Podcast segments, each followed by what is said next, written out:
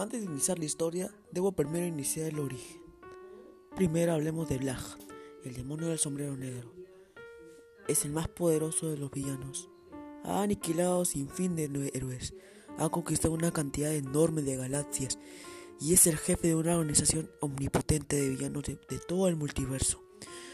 Pues, en ese momento él llegó a nuestro planeta, pero todavía no hace nada con nosotros. Por ahora. Y eso nos lleva a nuestro querido amigo, un investigador. Pero no uno cualquiera, sino el mejor de todos.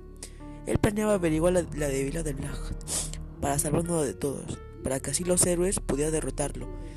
Y la forma en que lo iba a conseguir era infiltrándose en la base de la organización en la que estaba Hat Island, más o menos en el mar de Centroamérica, una isla del mar, del mar de Centroamérica. Todos sabían que lo peligroso que era hacer eso, hasta, él mismo tenía miedo de hacerlo pero sabía que iba a ser el héroe de todos si lo lograba e iba a tener mucho mérito. Así que se preparó con cosas defensivas y se fue directamente a Island. Tuvo que ir sigilosamente para que no se dieran cuenta la organización de Black Hat y así se infiltró. Estuvo buscando en todos lados para encontrar pistas.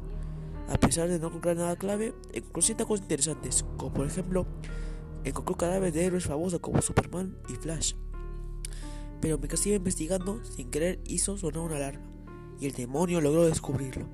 Además de mostrar su defensa, el, investigador no fue ningún problema para Blaja y lo atrapó.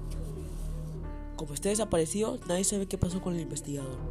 Algunos dicen que Blahat comió su alma, otros que lo hizo trabajar para su organización, y otros que lo usa como fuente de pruebas para sus investigaciones. Pero sea cual sea la correcta, sigue siendo un misterio por el verdadero y aún más secreto su posible debilidad.